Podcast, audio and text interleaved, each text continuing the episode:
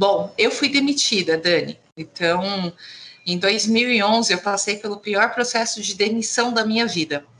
Eu trabalhava, não era é, da área de recursos humanos, eu era advogada é, da área tributária. Eu brinco que eu gostava de brigar com a Receita Federal, Secretaria da Fazenda e Prefeitura, que eu era muito atuante no contencioso tributário, e de repente eu fui desligada, né? E nesse desligamento, eu não tive nenhum suporte pela área de recursos humanos. Eu ia para o sindicato, ia para a DRT, né, a Delegacia Regional do Trabalho, aí meu formulário estava errado, aí ia para o sindicato, fazia o processo de homologação, aí chegava na Caixa Econômica, estava tudo errado, tinha que refazer o processo.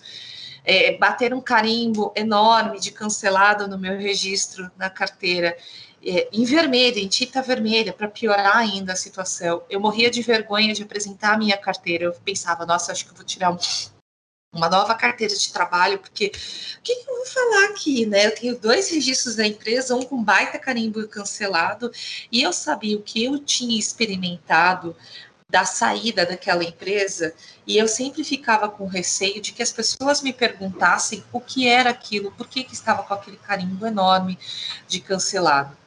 E foi muito difícil esse período, porque eu fiquei, eu fui demitida, eu estava em férias, eu não poderia ser demitida, esse é o primeiro ponto. Estava em férias. E a empresa onde eu trabalhava entendia que eu tinha que tirar os 30 dias de férias, mas eu voltava a trabalhar, assinava o recibo, e aí são as férias de gaveta.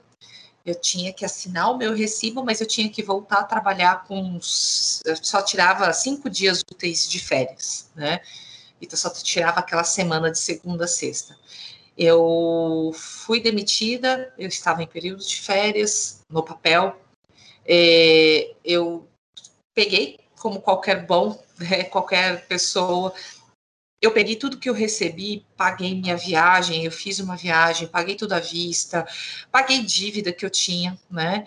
E quando eu voltei, obviamente, o que, que eu estava? Sem dinheiro. O dinheiro da minha rescisão entrou estava errado, né? é, eu nunca recebi as diferenças do, dos valores da minha rescisão. Né? Mas ou era isso ou eu ficava brigando eternamente para resolver esse problema, né? E aí, quando completou quatro meses, eu consegui finalizar, vamos se dizer, né? É, finalizar esse processo na, na DRT, que foi um, a DRT é, aqui de São Paulo, e, e, a pessoa que me homologou falou que estava errado o processo, mas eu falei, eu quero homologar porque eu quero dar entrada no meu fundo de garantia, sacar meu fundo de garantia e dar entrada no meu seguro-desemprego.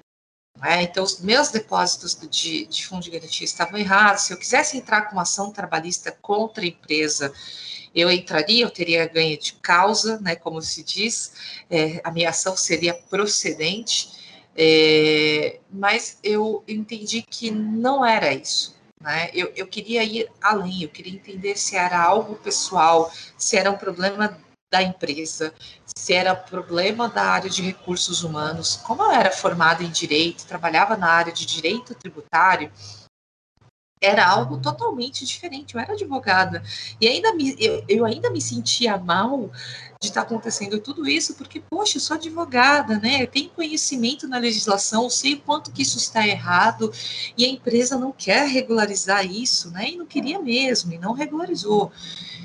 E ali eu falei, espera, aí tem um problema. Deixa eu entender. E foi onde, em 2011, onde empreendedorismo não era uma palavra tão falada na época, é, validação de mercado muito menos ainda, eu comecei a, a, buscar com empresas de pequeno, médio, grande porte, empresas de contabilidade, empresas de folha de pagamento, comecei a falar com pessoas da área de recursos humanos para entender. E comecei a anotar, fazer uma pesquisa à mão, e comecei a anotar, e, e, e eu achava que eu não ia ter receptividade, porque eu estava contando uma história minha, para essas pessoas, elas nunca tinham me visto, eu ligava aleatório na empresa e pedia para falar, e muito pelo contrário, fui muito bem recebida pelas pessoas e eu comecei a contar a minha história e as pessoas contando como que eram feitos os processos dentro das empresas e eu percebi que realmente havia uma possibilidade de ajudar as pessoas em seus términos de relacionamento, porque é, é muito difícil. A, a, quando você entra numa empresa, existe sempre aquela coisa do sonho, né? Eu, eu gosto muito dessa questão do sonho. O, o funcionário idealiza a empresa, o gestor idealiza o, o funcionário, e aí, nesse momento que, que há é, esse match, né? É, tudo começa, então começa o processo de, de admissão, ele entra na empresa, começa treinamento, onboarding, aí começam os primeiros problemas, mas ele releva, aí começa a jornada a ficar mais complicada. Mas lá naquela atração, houve um namoro, né? houve uma paquera, um namoro, e aí as coisas deram tão certo que os dois se juntaram, né? E houve toda uma magia a gente não consegue falar que ah, vamos fazer uma magia para o processo de rescisão. Não é isso. Mas cuidar que esse processo de demissão e rescisão contratual seja é, o que traga menor dor, que minimize aquela dor, que minimize o, os problemas daquela pessoa, já é um grande passo. Eu converso com pessoas que dizem que tem uma dor no peito, que mostra aqui ainda, né, onde, onde dói, né, que o processo foi tão mal feito, que foi tão mal cuidado, né, que ninguém conversou com, com ele, né, ou com ela, uh, e isso fez com que essa pessoa carregasse e que hoje boa parte das pessoas que procuram ajuda né, em terapia psicológica falam muito sobre os seus processos de demissão. E é natural, porque a gente está lidando com um dos três lutos da vida daquela pessoa. Existem três: a morte de um parente, de um amigo, de alguém muito próximo, o término de um relacionamento amoroso, seja um noivado, um namoro, um casamento, morou junto, enfim, e a demissão. Esse é um luto.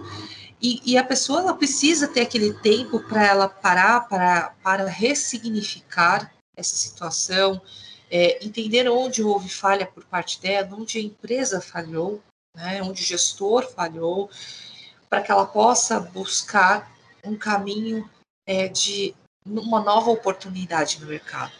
Se ela vai continuar na mesma área, se ela vai migrar de área, se ela vai empreender, se ela vai se aposentar. Né?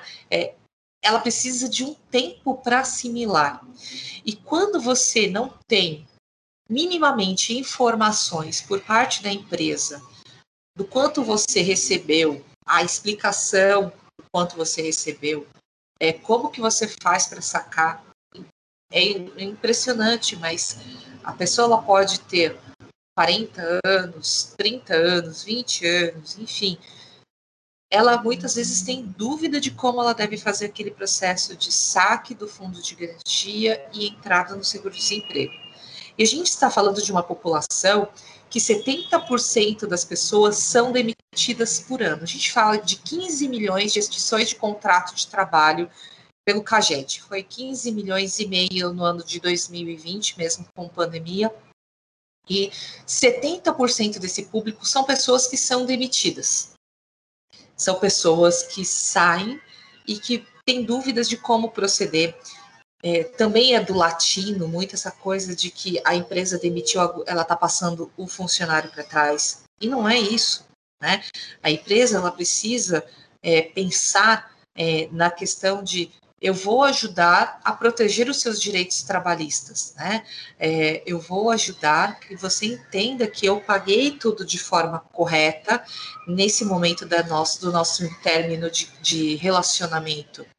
E isso é um dos 17 é, pactos de desenvolvimento sustentável da Agenda 2030 da ONU. O item 8, que é de trabalho decente, ele tem um subitem chamado 8.8, que é proteção dos direitos trabalhistas né? A empresa, quando ela explica, quando ela toma os cuidados de falar com aquela pessoa que foi demitida e fala: olha, o que você recebeu foi isso, isso, isso, você teve de desconto foi isso, isso, isso, entrou na sua conta este valor, no dia tal, você entendeu? Você recebeu. a pessoa já se sente já desarmada. E ali, naquele momento, ela começa a entender que o ciclo dela efetivamente se encerrou dentro da empresa. Eu passei por isso. Somente no dia que eu fui, que eu consegui passar pela DRT, mesmo com todos os problemas, eu quis colocar um ponto final naquela relação e falei: não, eu preciso encerrar esse processo porque senão eu não vou conseguir dar entrada no meu fundo de garantia, não vou conseguir sacar o meu fundo de garantia da entrada no meu seguro-desemprego, porque hoje é o último dia de dar entrada. Eu vou, se eu não conseguir resolver agora, vou ter que fazer uma ação trabalhista e é o que eu não quero. Então tinha muito claro que eu não queria, né? E eu não queria entrar com uma ação trabalhista. Né? Eu, como advogada, ainda mais entrando com uma ação trabalhista. Então, para mim ficava um, ficar na minha ideia era uma história muito estranha, né? Eu ter que entrar com uma ação trabalhista para me ver resguardada. Eu tinha direito? Tinha. Encerrei aquele ciclo naquele momento. Independente do que aconteça, eu quero encerrar esse ciclo agora. Né? E muitas vezes a pessoa não tem conhecimento é, sobre legislação e aí ela efetivamente acha que ela está sendo passada para trás. E aí onde que começam as ações trabalhistas? É, se a gente for olhar nos dados do CNJ, 40% dos processos trabalhistas em andamento versam sobre verbas rescisórias. Ou foi paga parcial, ou não foi paga, ou são dúvidas sobre esse processo. 40% das ações trabalhistas em andamento são mais de 20 milhões de ações, né? É um número muito alto. Aí o segundo é, item mais discutido numa ação trabalhista são danos morais, e aí por N motivos agora, né, que a pessoa pode pleitear. pleitear.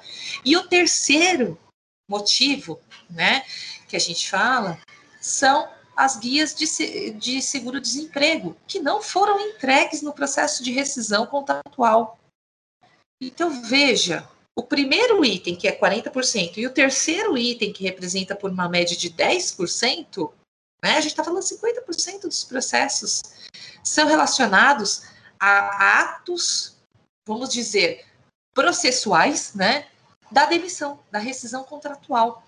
E que muitas vezes o RH não consegue dar vazão nesse processo porque é manual, ele depende de uma outra pessoa. Então, imagina, quem tem mão de obra espalhada por todo o Brasil, tem uma dificuldade muito grande de fazer esse processo de rescisão contratual, porque muitas vezes conta com um gestor lá na cidade é, de Santarém, no Pará, um exemplo hipotético, o RH está aqui em São Paulo, para fazer coleta das assinaturas do documento. E a pessoa, ah, eu não quero encontrar com esse ex-funcionário, não quero ver, eu demiti, eu não quero ver esse ex-funcionário. E barriga, né, é, é muito comum a gente protelar né, é, uma situação como essa, acaba barrigando, barrigando a situação, e quando vai ver, o RH recebe lá notificação de uma ação trabalhista porque o processo de homologação não foi feito.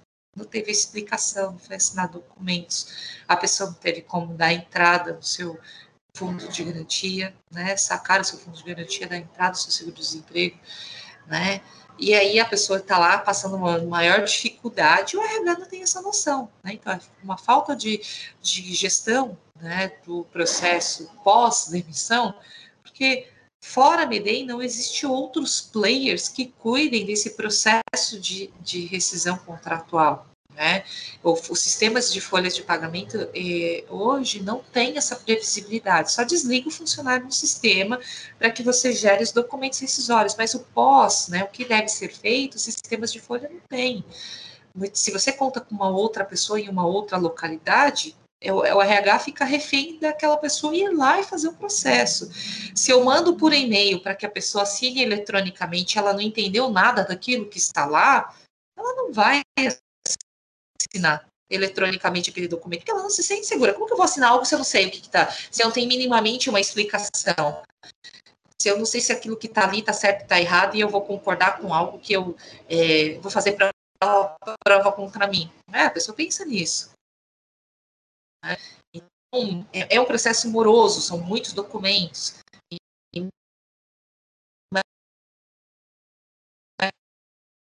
Imagine uma empresa tenha 15 mil funcionários.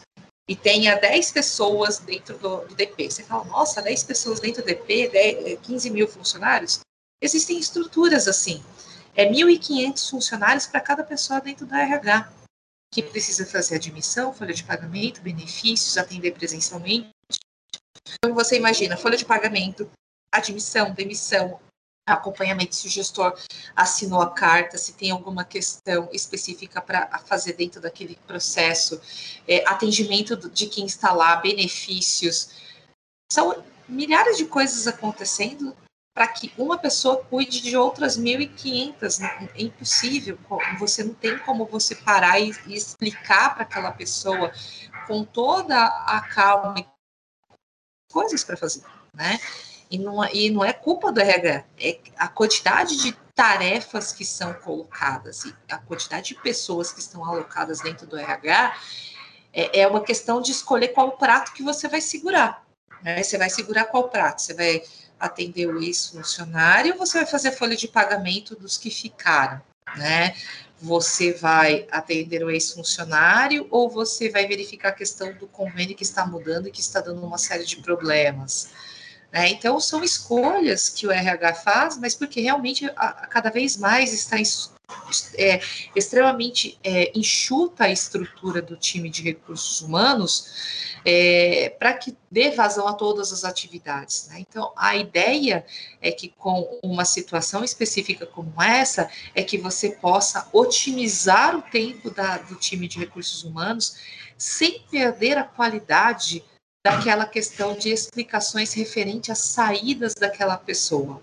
Né? Então, o trabalho que a gente desenvolve hoje dentro da MEDEI é um trabalho de humanizar esse processo de rescisão contratual, com todas as explicações, ouvir o que, que aquela pessoa tem para contar nesse processo de rescisão contratual, como que foi a jornada dela dentro da empresa, as explicações necessárias, o atendimento pós esse processo, então deu problema na Caixa Econômica, deu problema com o, o, o seguro-desemprego, é, tem dúvidas sobre questões de convenção coletiva, que teria para receber ou não, ela pode nos acionar a qualquer momento, porque a gente tem um prazo para responder para ela.